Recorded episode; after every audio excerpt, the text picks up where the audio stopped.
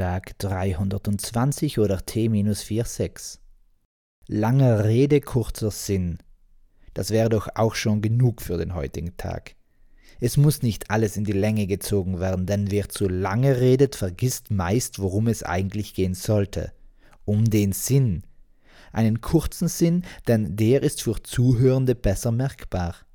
Aber scheinbar wollen manche Reden eben so lang sein, dass der Sinn auch lang zu sein scheint und schlussendlich kein Sinn mehr ersichtlich wird.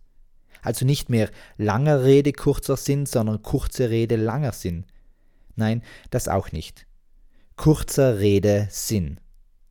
Peace, Amen and out.